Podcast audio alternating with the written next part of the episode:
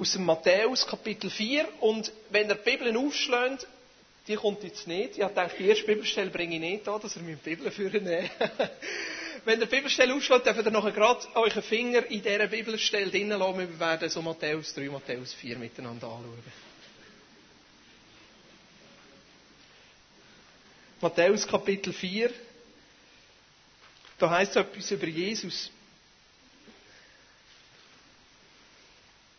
Da heißt Jesus, ich muss das Vers natürlich noch sagen, hey, ab Vers 23. Brüllen. Nein, so alt bin ich nicht, Roger. Jetzt nehmen die Bibel ein bisschen näher. genau. Oh, Entschuldigung, alle Brillenträger, das ist nicht böse gemeint. Matthäus 4, Vers 23. Jesus wanderte durch das Land Galiläa, predigte in den Synagogen und verkündigte überall die rettende Botschaft, dass Gottes neue Welt nun begonnen hatte. Er heilte alle Arten von Krankheiten und Leiden. Bald wurde überall von ihm gesprochen, selbst in Syrien. Man brachte viele Kranken zu ihm, die große Qualen litten, besessene Menschen, die Anfälle bekamen und Gelähmte. Jesus heilte sie alle. Haben wir das gehört? Darf ich das noch einmal lesen? Ich mache es einfach. Jesus heilte sie alle. Wow. Eine große Menschenmenge folgte ihm, wohin er auch ging. Leute aus Galiläa, aus dem Gebiet der zehn Städte, aus Jerusalem und dem ganzen Gebiet von Judäa liefen ihm nach. Selbst von der anderen Seite des Jordan kamen sie. Jesus hat natürlich übernatürlich gelebt. Wenn wir uns das einmal vorstellen, er ist umgezogen und sie haben nicht, dass er sie hat müssen suchen, sondern sie haben die kranken Menschen zu ihm gebracht. Stell mir vor, wie die das gemacht haben. Auf Barren, auf Garetten, Huckepack, humpelnd, krüchend, selber laufend, sind sie zu Jesus gekommen. Und Jesus hat sie geheilt. Und da hat es nachher keine Flyer gebraucht und keine Videoannoncen und keine Zeitungsannoncen und wie auch immer. Die Leute haben das überall gehört und sind gekommen. Und heißt, Jesus heilte sie alle. Und das ist die Herausforderung, die wir uns stellen wollen. Es gibt jetzt liberale Theologen, die würden das wegdiskutieren und sagen, ja, das ist ein Bild und ja, das ist vielleicht in dieser Zeit so gewesen und dann gibt es andere Theologen, die sagen, ja, Jesus hat das können, aber heute passiert das nicht mehr. Ich glaube, dass das ein Lebensstil ist, den wir heute auch noch erleben können. Ich glaube, dass es möglich ist, dass wir in der heutigen Zeit Übernatürliches erleben können. Ich glaube, dass es möglich ist, dass wir im Gottesdienst und in unserem Alltag und an unserem Arbeitsplatz und auf der Straße und dort, wo wir sind, übernatürliche Sachen können erleben können. Zwar in einer Art und Weise, wie es natürlich ist. Nicht unnatürlich. Und Jesus sagt das nachher auch im Johannesevangelium, Kapitel 14, Vers 12. Da sagt er, eins ist sicher.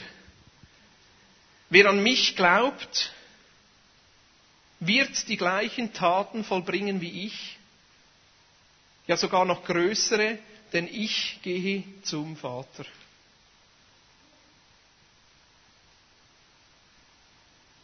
Jesus nimmt sein Beispiel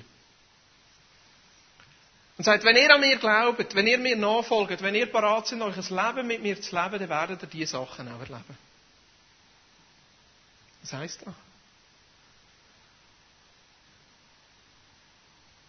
Werden erleben, wie Menschen geheilt werden.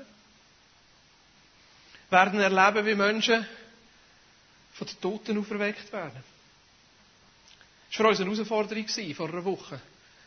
Freitag am Morgen hat Sarah angerufen und gesagt, es ist etwas Schlimmes passiert. Und hat mir erzählt, was passiert ist. Der Tod von der Miriam. Und sie hat gesagt, ich bin unterwegs, würdest du mitkommen, dass wir zusammen können für sie beten und dafür glauben, dass sie von den Toten wieder zurückkommt. Ich habe gesagt, ja, klar. Jesus verheißt uns das, dass das möglich ist.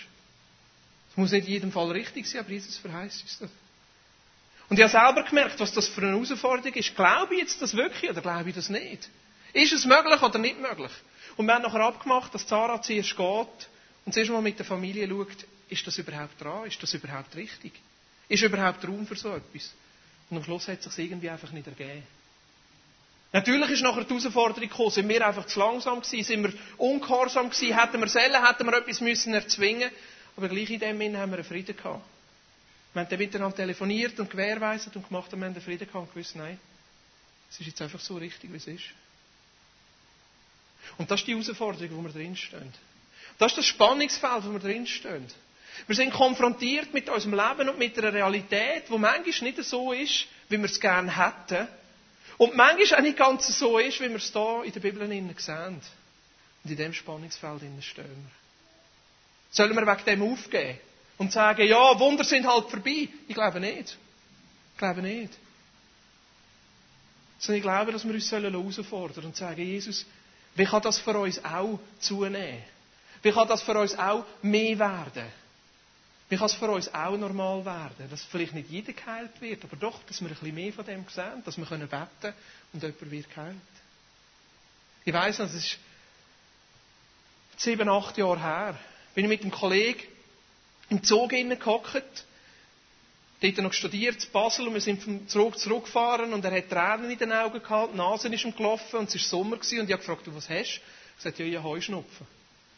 Ich sagte, ja, soll ich für dich beten, dass Gott dich heilt? Dann hat er ein bisschen blöd geschaut und gesagt, ja, wieso nicht? Und dann haben wir zusammen gebetet. Ja, Amen gesagt, wir sind heimgefahren am nächsten Tag, kommt er und sagt am Morgen früh, du, ich habe heute kein Medikament genommen, ich will schauen, ob dein Gebet etwas gewirkt hat. Zu oben war gut. Gewesen. Am nächsten Tag war immer noch gut. Gewesen. Und am übernächsten Tag war immer noch gut. Gewesen. Und in der nächsten Woche ist ein anderer Studienkollege zu uns gekommen mit so, mit so Pünktchen in den Ohren. Und dann frage ich so, du, was hast du da für ein neues Piercing? Und er sagt, ja, das ist nicht Piercing, das ist Akupunktur gegen meinen Heuschnupfen, ja, so schlimm Heuschnupfen. Und da steht mein Kollege nebendran und sagt, du, der hat im Fall ein besseres Rezept. der hat für mich gebetet und jetzt geht es mir gut. Das ist sieben, acht Jahre her. Und ihr seht, ich muss ein Beispiel nehmen vor sieben, acht Jahren, weil ich einfach kein Frischeres habe. Aber ich wünsche mir's. Ich wünsche mir's. Ich wünsche mir, dass das Übernatürliche in unserem Alltag natürlich wird. Und auf die einen Seite sehe ich, dass wie das bei Jesus war. Und ich sehe auch, wie er uns das Versprechen gibt in dieser Bibelstelle und sagt, hey, ihr könnt das auch. Ihr könnt das auch. Und ich glaube, die Grundlage ist für uns klar, hier in der Vineyard, dass das nicht etwas Spezielles ist für einen Prediger oder für einen Gesalbten oder für einen Pastor oder für einen Apostel, sondern dass das für uns alle gilt. Jeder von uns. Jeder von uns. Ich bin letzte Woche, nein, vorletzte, oder sogar vorvorletzte Woche mit einem Kollegen von mir an einer Veranstaltung gewesen. Den kenne ich schon ganz, ganz lang. Ganz, ganz lang. Und er ist eigentlich so ein richtiger, ja, Wildsau darf ich nicht sagen, das ist ganz abschätzig, sondern wirklich so eine, so eine, so eine, so eine, ja, er ist, er ist ein Draufgänger, oh, merci vielmal, mein Vater hat mich geredet. Er ist ein Draufgänger, ja. Er ist in Burma dran, Chile zu gründen. Burma ist eine der schlimmsten Militärdiktaturen im Moment und er hat, Gott hat ihm aufs Herz gelegt, 500 Chile dort zu gründen. Und sie haben schon 130 gegründet. Und er hat gesagt, jetzt können wir wieder zwölf Leute aussenden, um Chile zu gründen. Und in Afrika, und ich erzähle euch von dem noch ein bisschen mehr, hat er wirklich so eine Grossveranstaltung, wo regelmäßig Leute geheilt werden und zum Glauben kommen. Und er kommt ab und zu in die Schweiz und der Predigt in verschiedenen Kirchen und ich habe die Gelegenheit benutzt, bin jetzt Zürich Holland nach Bruck gefahren und wieder zurück und wir haben Zeit gehabt zum Reden und Herz teilen. Und er hat eine super Predigt gehabt in dem Gottesdienst. Eine super Predigt, richtig stark und hat den Glauben motiviert und gesagt, ja, das könnt ihr auch erleben. Und alle, ja, das können wir auch erleben. Und dann, okay, wer ist krank, stehend aufkommen, führen. Und dann hat er als Einziger für jeden Einzelnen gebetet. Und dann hat mir zu denken gegeben. Hat mir zu denken gegeben. Er ist ein super Mann, verstehen das ist mein Freund. Ich wollte ihn nicht zu fest kritisieren, aber ich mache es so gleich jetzt, indem ich das sage. Ja. Ich habe mir gewünscht, dass er gesagt hat, so, wer ist krank, steht auf und ihr alle betet jetzt. Weil manchmal sind wir in den Kirchen so, dass wir zwar das eine predigen und das andere nachher als Vorbild geben. Und ich glaube, dass es keinen Unterschied gibt zwischen uns. Ich glaube, dass es keine spezielle Sachen gibt und das könnte jetzt nur der und wer nur der vorbehalten und nur die Person kann Wunder erleben. Ich glaube, dass das im Alltag von jedem Einzelnen von uns kann Realität werden Jesus sagt, eins ist sicher, wer an mich glaubt. Nicht, wer das theologische Seminar abgeschlossen hat. Nicht, wer die Krawatte trägt. Nicht der, der die Predigt hält. Nicht der, der der Superchrist ist. Sondern wer an mich glaubt. Wer an mich glaubt. Wer an mich glaubt. Wird die gleichen Taten vollbringen wie ich, ja sogar noch größere, denn ich gehe zum Vater. Ich möchte hier schnell eine Frage stellen und dann können wir ein bisschen darüber austauschen. Und dann gehe ich mit dem Mikrofon um und wer will. ich weiss, das ist immer so beängstigend, ich muss etwas sagen. Wer will, dürfte das gerne auch allen erzählen. Aber überlegen wir uns doch einmal, wo haben wir schon etwas erlebt? Da muss jetzt nicht gerade heilig sein, sondern wo hast du mal etwas erlebt, wo Gott in deinem Leben einfach ganz, ganz real geworden ist? Wo du wirklich hast können sagen, hey, da habe ich jetzt, da weiss ich jetzt, das ist Gott gewesen. Vielleicht ist es etwas ganz, ganz Kleines, aber für dich etwas ganz, ganz Spezielles. Vielleicht ist es etwas ganz, ganz Grosses und für alle anderen noch speziell. aber nehmen wir uns doch schnell ein, zwei Minuten, wo wir einfach schnell uns überlegen und dann fände ich es schön, wenn du magst. Und das ist natürlich persönlich. Aber wenn du magst, dass vielleicht dem nebendran das schnell erzählst, ich finde das immer so ermutigend, voneinander zu hören. Und dann komme ich vorbei. dass wir es voneinander noch hören. Und ich sehe, die Seite hier hinten ist so ruhig und die hier hinten sind so lebendig. Soll ich hier hinten fragen zuerst? Möchte jemand?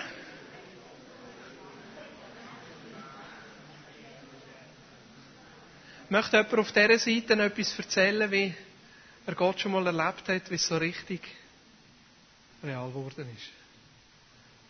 Es muss niemand. Wer will? Die Frage jetzt erst wann, könnt ihr es noch überlegen? Ja, Christine? Wer hilft mir genau? Wer rettet mich von dieser peinlichen Situation? Merci, also es ist etwas Kleines. Ähm, ihr alle kennen ja Susanne Kemmler. Und äh, als sie noch da waren, das war irgendwie letzten Winter, gewesen, bin ich in den Gottesdienst gekommen und sie ist neben mir gehockt und hat gesagt, oh, geht es nicht so gut. Und ich wirklich daher gekommen und dachte, ja, jetzt gehe ich gerade in den Gottesdienst, nachher heim und dann liege ich noch ins Bett. Also ich irgendwie mega Kopfweh gehabt, verkältet, Halsweh, einfach Straub. Und dann hat sie gesagt, ja, soll ich für dich beten? Und dann habe ich gesagt, ja, gerne. Dann hat sie, hat sie betet und der Gottesdienst war noch nicht vorbei, gewesen, bin ich wunderbar zu Weg und fit und ich bin heim und überhaupt nicht krank. Cool, merci vielmals. Ich will keine Angst haben. Ich frage niemanden, der nicht will. Aber will jemand? Hilft mir jemand? Anke. Das ist ein paar Wochen her, da habe ich plötzlich den Eindruck gehabt, ich sollte mich bei einer Freundin einfach mal melden, mal fragen, wie es ihr geht. Habe ich gemacht. Und dann hat sie geschrieben, sie hätte sie in ein paar Tagen starke Migräne. Und dann habe ich zurückgeschrieben, habe gemeint, okay, ich bete für dich, das kommt schon wieder gut. Eine Stunde später schreibt sie zurück und meint, jetzt wäre plötzlich komplett Migräne weg und sie hat es seitdem nicht mehr gehabt. Halleluja. Wow, gerade bei der Migräne. Leute nächstes Mal auch dir an. Merci, Anke, das Erlebnis. Möchte noch jemand etwas erzählen? Elli, komme ich da durch? Ja, ich komme da durch. Ja, es hat mich jetzt gerade motiviert, Boris, weil du gesagt hast, ja, das ist vor so und so einem Jahr passiert. Was ich gerade in letzter Zeit erlebt habe, ist an einem Wochenende. Und zwar ist das das Wochenende vom Alpha Live Kurs. Das Intensivwochenende, wo man mit diesen Teilnehmern zwei Tage zusammen ist. Hotel, oder? Übernachten und essen und alles. Und das Thema war Heiliger Geist und wir sind äh, Leute da dabei gewesen und einer Frau ist es ganz schlecht gegangen. Aus verschiedenen Gründen, gesundheitlich und ich durfte beten für sie und ich muss, ich muss auch sagen, ich habe, es, ist mir, es ist zwar nicht so, wie es bei dir war, Boris, bei der Miriam, aber ich habe plötzlich, nachdem dass ich mit dieser Frau gebetet habe, ich gedacht, glaubst du überhaupt? Sie hat dann angefangen zu zittern neben mir zu, wo wir wieder ins Raum sind, zu den anderen, und es ist immer schlimmer geworden, und dann habe ich plötzlich für mich gedacht, glaubst du überhaupt dran, was du jetzt betet hast? Und habe weiter für mich einfach still weiterbetet. Und, ähm, die junge Frau, die neben mir zu sitzt, gerade da bezeugen, die Frau ist einfach nachher verändert gewesen. Die hat gestrahlt am anderen Tag und wirklich, es ist einfach, Gott hat gewirkt, Jesus hat hat sie innerlich in dem, Moment wirklich auch gehört. Und das ist etwas Gewaltiges, da zu erleben. Merci vielmals. Ja, Gott ist real. Amen. Gott ist real. Und das ist das Thema, wo wir dran sind. Miteinander auf dieser Pilgerreise zu sein, um uns diesen Herausforderungen zu stellen. Und einfach zu sagen, Jesus, wir wollen mehr von dem. Jesus, wir wollen mehr von dem in unserem Leben. Wir wollen, dass du in unserem Leben realer wirst. Und ich merke auch, dass das ein Punkt ist, der wichtig ist für die Menschen um uns herum, die Gott gar noch nicht kennen. Also für mich ist das auch eine der Sachen, die mich herausfordert. Und ich sage, eigentlich wünsche ich mir, dass die Menschen, die um mich herum sind, die nicht an Gott glauben, ein Gotteserlebnis haben, damit sie glauben können. Damit sie glauben können. Ich habe einen Freund, der sehr Mühe hat, Gott zu erleben. Er hat einfach verschiedene Ursachen, die hier zusammenführen, die es für ihn einfach sehr, sehr schwierig macht. Und er klagt mir immer und sagt, für mich ist es so schwierig, Gott zu erleben. Und ich habe wieder nichts mit Gott erlebt. Und was ist? Und auf der anderen Seite bleibt er gleich dran. Und mir kommt bei ihm immer wieder so die Bibelstelle in Sinn, wo Jesus dort im Thomas sagt, am Ende vom Johannesevangelium, die sagt er, selig sind die, die nicht sehen und gleich glauben. Und ich glaube, die Dimension gibt's. Und die Herausforderung gibt's auch für uns, dass wir dranbleiben und glauben und mit Jesus leben, auch wenn wir vielleicht nichts erleben und nichts. Und auf der anderen Seite gleich, Jesus sagt, wenn ihr schon nicht an mich könnt glauben wegen mir, dann glaubt doch wenigstens wegen meinen Taten. Wegen den übernatürlichen Sachen, die passieren.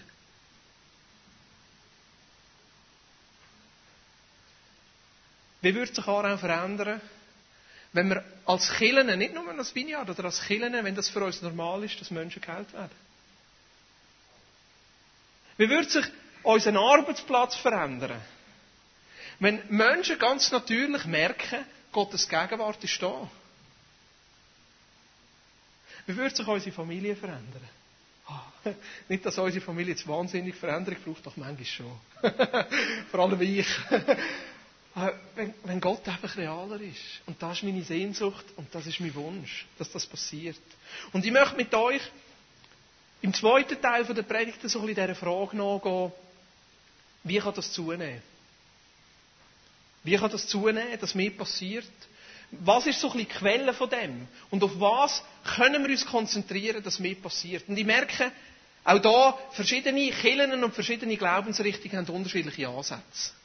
Es gibt zum Beispiel die Glaubensrichtung, wo der so ein sagt, ja, wir müssen einfach mehr beten.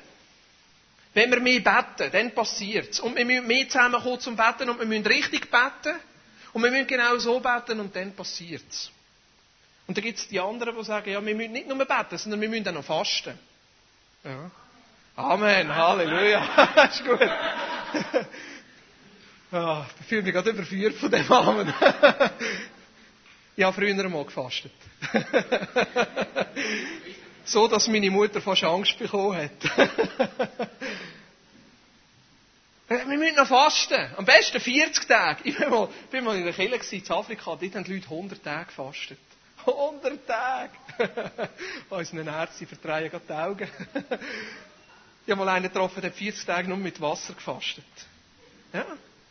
Oder es gibt andere Leute, die sagen, ja, wenn wir mehr von der Kraft erleben wollen, wenn wir mehr von Gottes Gegenwart erleben wollen, dann müssen wir heiliger leben. Dürfen wir keine Sünde in unserem Leben haben. Dann gibt es andere, die sagen, unser Charakter muss stimmen. Es muss innerlich bei uns, es muss alles stimmen und dann passiert es. Oder wieder andere, die sagen, ja, unsere Vergangenheit muss aufgeräumt sein. Wenn unsere Vergangenheit in Ordnung ist und wir gelöst sind in unserer Vergangenheit, dann passiert es. Und wieder andere, und eben der Kollege, den ich vorher äh, erzählt habe, der gehört ein bisschen dazu, der sagt, ja, wir müssen richtig glauben. Wenn wir richtig glauben und wenn wir fest glauben und wenn wir das Wort vor allem richtig auslegen, dann passiert es. Es muss zuerst alles stimmen. Und ich merke, jede von diesen Aussagen stimmt. Jede. Es ist gut, wenn wir mehr beten. Und es ist super, wenn wir fasten. Halleluja. Es ist wichtig, dass wir unser Leben in Ordnung behalten. Es ist richtig, dass wir uns Zeit nehmen. Es ist richtig, dass wir uns herausfordern lassen, durch das Wort und unseren Glauben stärken. Aber auf der anderen Seite ist auch ein bisschen Gefahr drin. Nämlich, wenn das alles für uns zum Stress wird, zum wir mühen.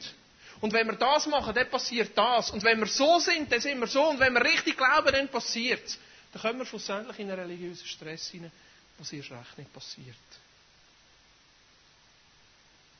Alles von diesen Sachen stimmt, aber ich möchte schnell an einem anderen Punkt anfangen. Haben ihr den Finger noch drin bei Matthäus 4? Das ist gut.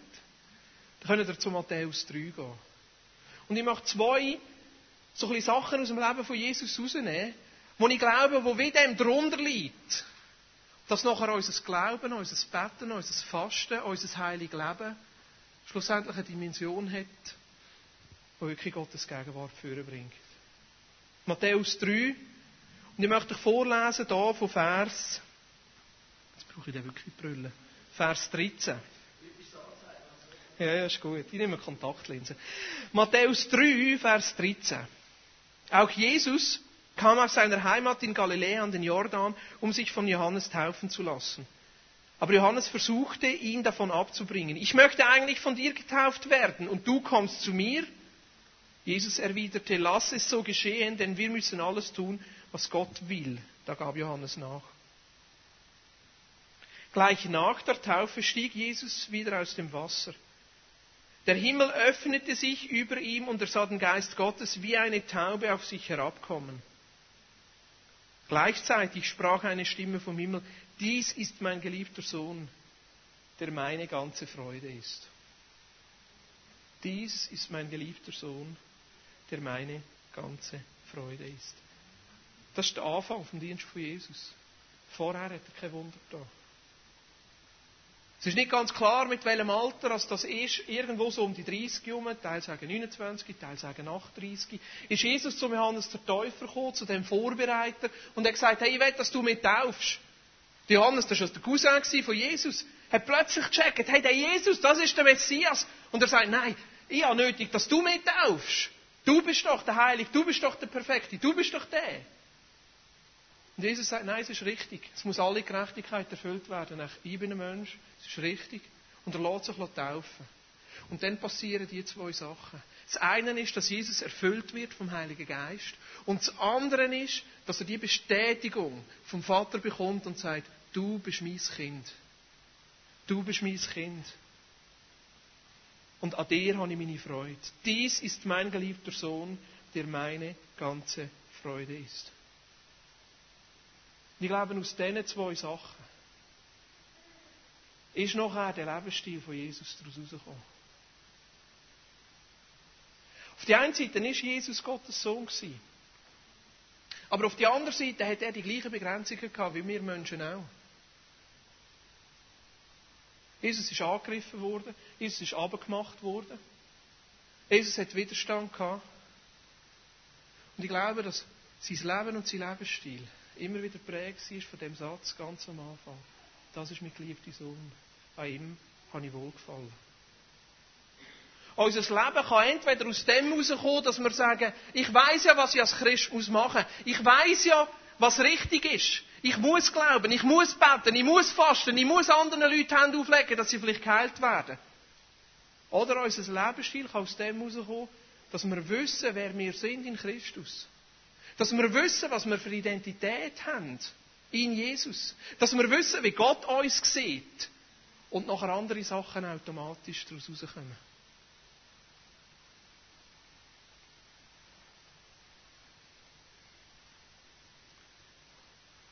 Ich glaube, natürlich, übernatürlich, in das wachsen wir rein. Wenn wir mehr und mehr uns so sehen, wie Gott uns sieht. Ich möchte euch schnell einen kleinen Einschub, ein Erlebnis erzählen von heute Morgen. Es ist ein, ein schlimmes Erlebnis. Und es hat mich den ganzen Tag beschäftigt. Wirklich.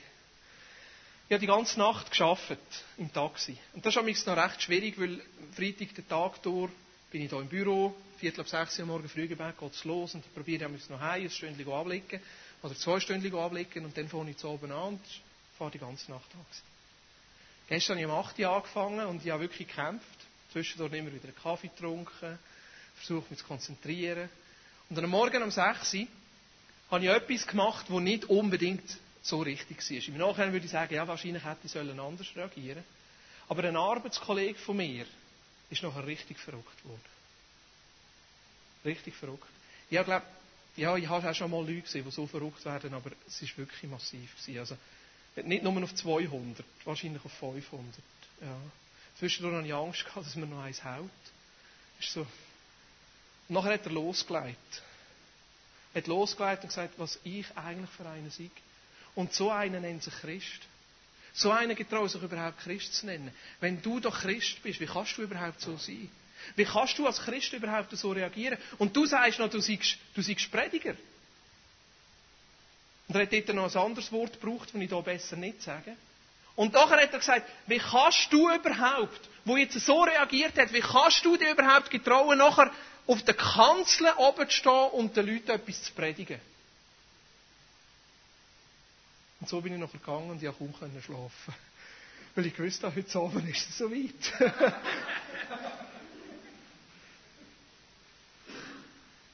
auf der einen Seite hat er recht gehabt.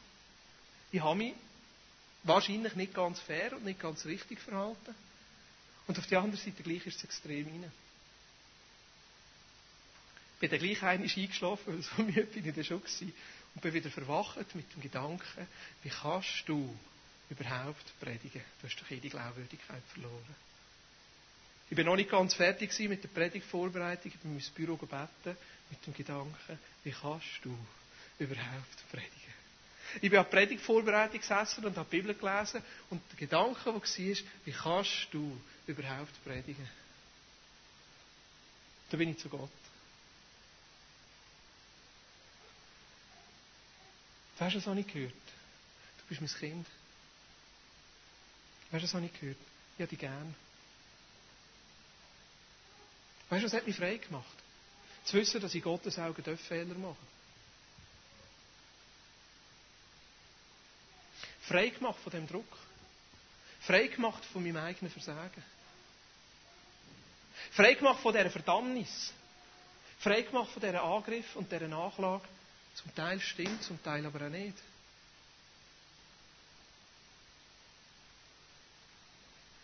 Zu wissen, wer ich bin, Christus, hat mich frei gemacht, dass ich jetzt da vorne kann stehen mit gutem Gewissen und kann sagen, ja, ich darf predigen. Wieso? Weil ich ein Kind Gottes bin.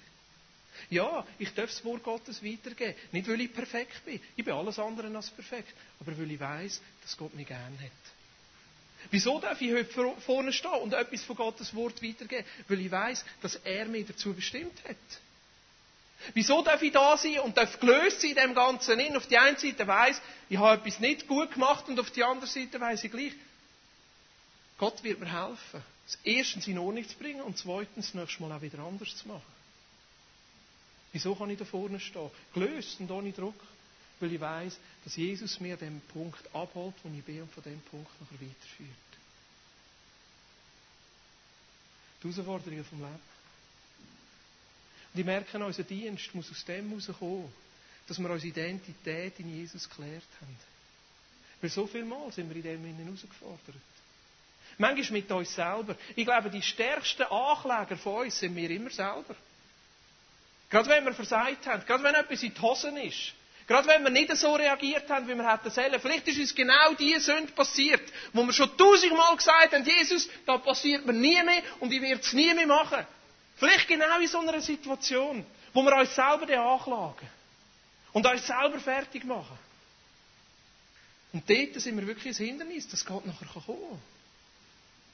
Und dann können wir zurückkommen zu dem, was er sagt, zum Beispiel im Römer 8,1, es gibt keine Verdammnis für die, die in Christus sind. Wir müssen uns selber nicht mehr anklagen. Wir müssen uns selber nicht mehr abmachen, weil er es nicht macht, sondern weil er uns annimmt und sagt, du bist mein geliebtes Kind.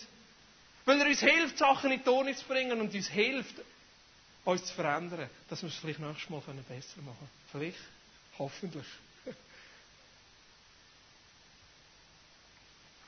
Ich glaube, Gottes Erlebnis und Übernatürliches und Zeichen und Wunder kommen nicht in erster Linie daraus, dass wir alles im Griff haben und alles richtig machen. Sondern dass wir in dem Innen leben, wo wir schon sind. Und was sagt Jesus über dich? Er sagt über dich, dass du ein Kind Gottes bist. Im Johannes 1,12 heißt es, die, die ihn aufnehmen, denen gibt er das Recht, das Kind Gottes zu sein. Wenn du Jesus aufnimmst, hast du das Recht, das Kind Gottes zu sein. Er sagt im 2. Korinther 5,21, der, der Sünde nicht kennt hat, hat er für dich zur Sünde gemacht, damit du Gottes Gerechtigkeit kannst werden. Du bist ein Kind Gottes. Du bist gerecht. Du bist angenommen. Du bist angenommen. Ich bin angenommen. Ich bin geliebt. Im Römer 5,8 heißt es, dass Jesus mich geliebt hat und für mich gestorben ist, als ich noch ein Sünder war. Du bist fähig. Du bist gesandt. Du bist ein Botschafter von der Versöhnung. Da heißt es im 2. Korinther 5,20. So sind wir nun Gesandte an Christi Stadt. In ihm Gott gleichsam durch uns ermahnt, wir bitten für Christus, lasst euch versöhnen mit Gott. Da, was mich am meisten gestresst hat an dem Erlebnis heute am Morgen ist, dass ich wirklich in seinen Augen ein ganz schlechtes Beispiel war für Christus. Das bin ich gewesen. Aber gleich wie komme ich aus dem raus, wenn ich sehe, die Berufung bleibt mir. Christus dürfen Stellvertreter sein. Auch für ihn. Für den, der sich jetzt so an mir aufgeregt hat. Und dass auch er die Versöhnung kann kennenlernen kann, die ich hier kennengelernt habe mit Gott. Wo nicht ein brutaler Richter ist, wo mich nicht abmacht, wenn ich etwas falsch gemacht habe, wo mich nicht straft, wenn etwas in die Hosen ist, sondern mich abholt und mir hilft und mit mir weitergeht. Muss ich schnell schauen, was da ist. Wir haben etwas für euch erarbeitet diese Woche. Danke, hat am Freitagnachmittag super Einsatz geleistet. Wir haben so Kärtchen gemacht. Und da hat mir in den letzten Jahren extrem viel geholfen, meine Identität in Christus einfach festzumachen. Weil ich glaube, dass so etwas ist, wo wir aktiv mitmachen.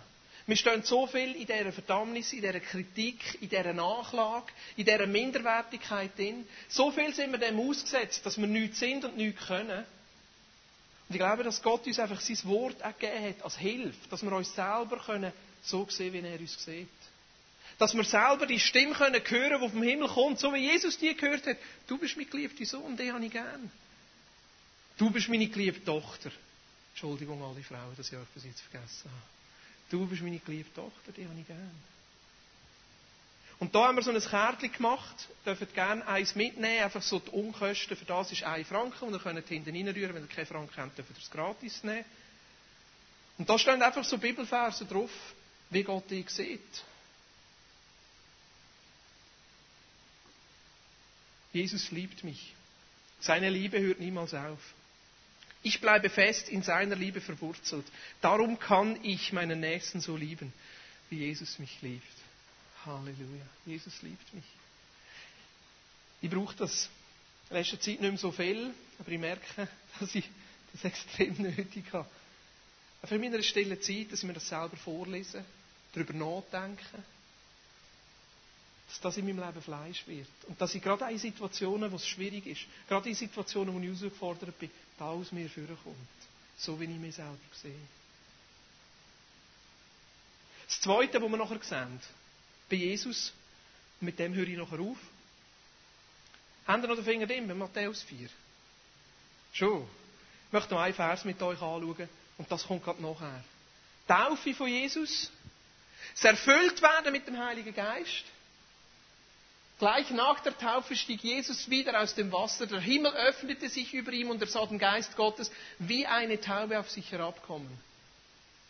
Ich glaube, dass das Zweite ist.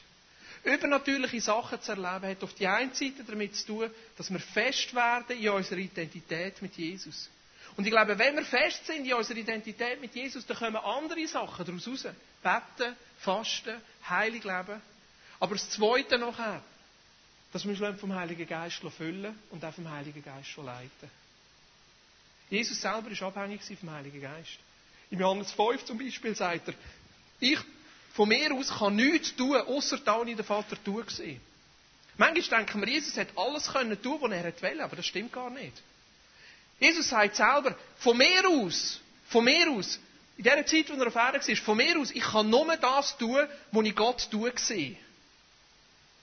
Wenn er nicht gesehen hat, dass Gott bei jemandem dran ist, hätte er ihn nicht heilen können Am Teich vom Bethesda hat Gott jemanden heilen Oder nachher ist der, der Gelähmte am Tempel, wo wir nachher sehen in der Apostelgeschichte, der Petrus und Johannes ist es, vorbeikommen und, und den Lami heilen. Ich meine, das ist, zu der ganzen Zeit von Jesus ist er immer schon dort am Tor gewesen, gelähmt und hat bettelt. Und Jesus hat er nicht geheilt. Wieso ist er noch nicht dran gewesen? Und so ist es auch bei uns. Wenn wir übernatürliche Sachen erleben wollen, dann ist das gewirkt vom Heiligen Geist. Gewirkt vom Heiligen Geist.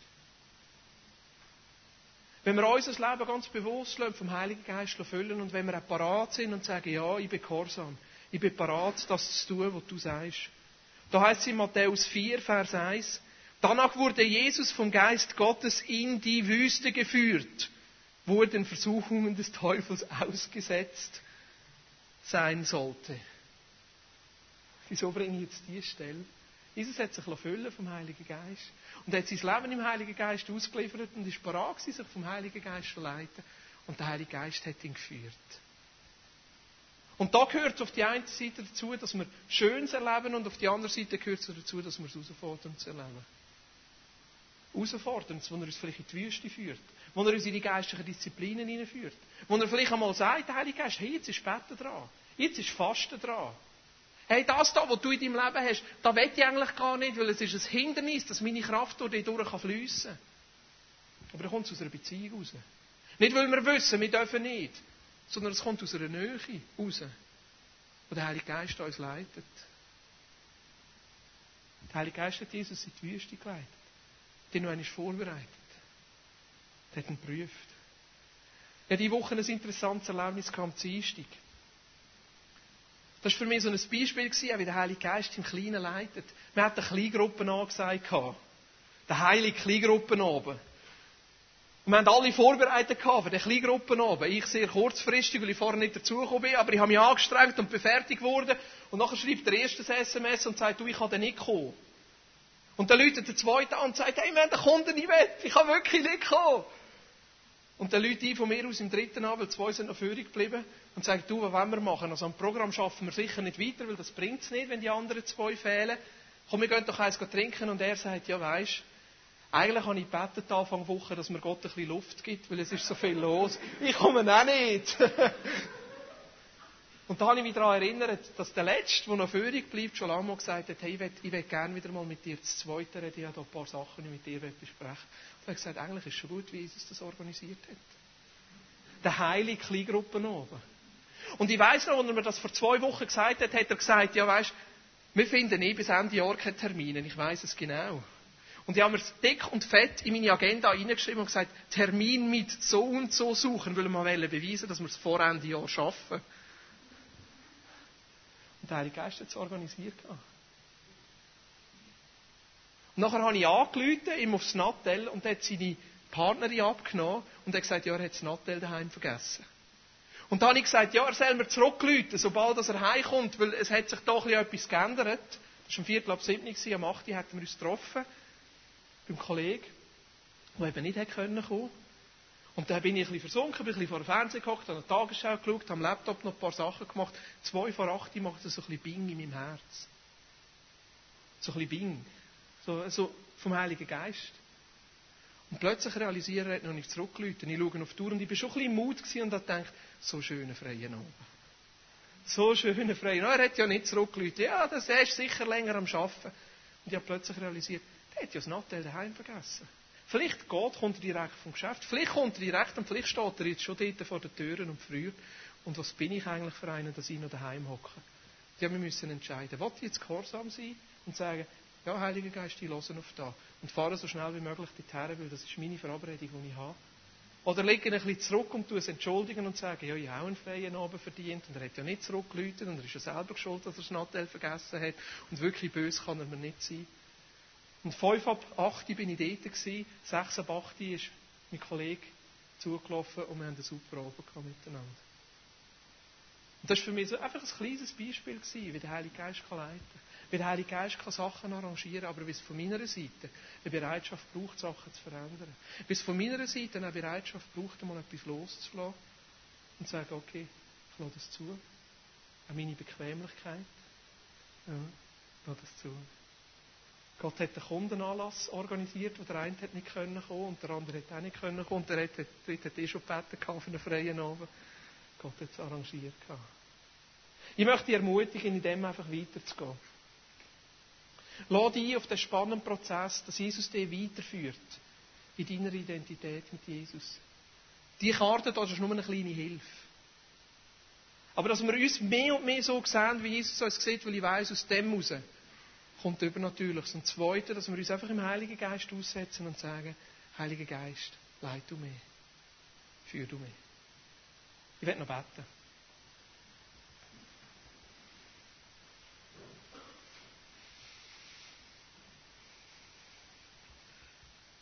Jesus, wir drücken dir einfach unseren Wunsch aus und unsere Sehnsucht aus, mehr von dir zu erleben. Jesus, dass du einfach real wirst in unserem Leben. Nicht in erster Linie nur für uns und für unseren Glauben, sondern in erster Linie für die Menschen um uns herum, die dich noch nicht kennen. Dass sie anfangen, dich erleben. Es gibt so viele Menschen, die nicht so gesegnet sind, dass sie können glauben, ohne etwas zu sehen. Sie müssen etwas sehen, sie müssen etwas erlebt haben, sie müssen in irgendeiner Art berührt sein. Und Jesus, sie beten, dass du durch uns durchwirkst, dass eine Berührung kommt das Heilige, Übernatürliches, Zeichen und Wunder in unserem Leben normal werden. In unserer Kirche, im Gottesdienst normal wird, aber auch in unserem Alltag normal wird. Weil du hast uns das versprochen, jeder, der glaubt, dem werden einfach übernatürliche Sachen auch passieren. Und Jesus führt uns weiter, einfach in, in dem Festsein in dir. Dass wir unsere Minderwertigkeit zurücklehnen, dass wir ja, so die, die Anklage, wo wir immer wieder drin sind und das Versagen und dort, wo wir uns so schlecht fühlen, können zurücklassen und einfach uns von dir gerne haben und in dieser Gotteskindschaft innen können leben. Aber Heiliger Geist, wir, wir stellen unser Leben einfach an dir zur Verfügung, dass du, dass du unser Leben kannst brauchen, dass du uns kannst leiten, dass du uns kannst führen. Tu unsere Herzensaugen auf, dass wir sehen, was dran ist. Dass wir sehen, wie du um uns herum am Wirken bist. Jesus, es ist so genial, die Geschichten zu hören, wie wir alle Gott erleben. Und wir wollen da nicht undankbar sein, sondern dankbar sein, aber gleichzeitig wollen wir sagen, wir wollen mehr von dem. Heiliger Geist, wir wollen mehr von dem. Ja, ergreif unsere Herzen, ergreif unser Leben. In Jesu Namen. Amen.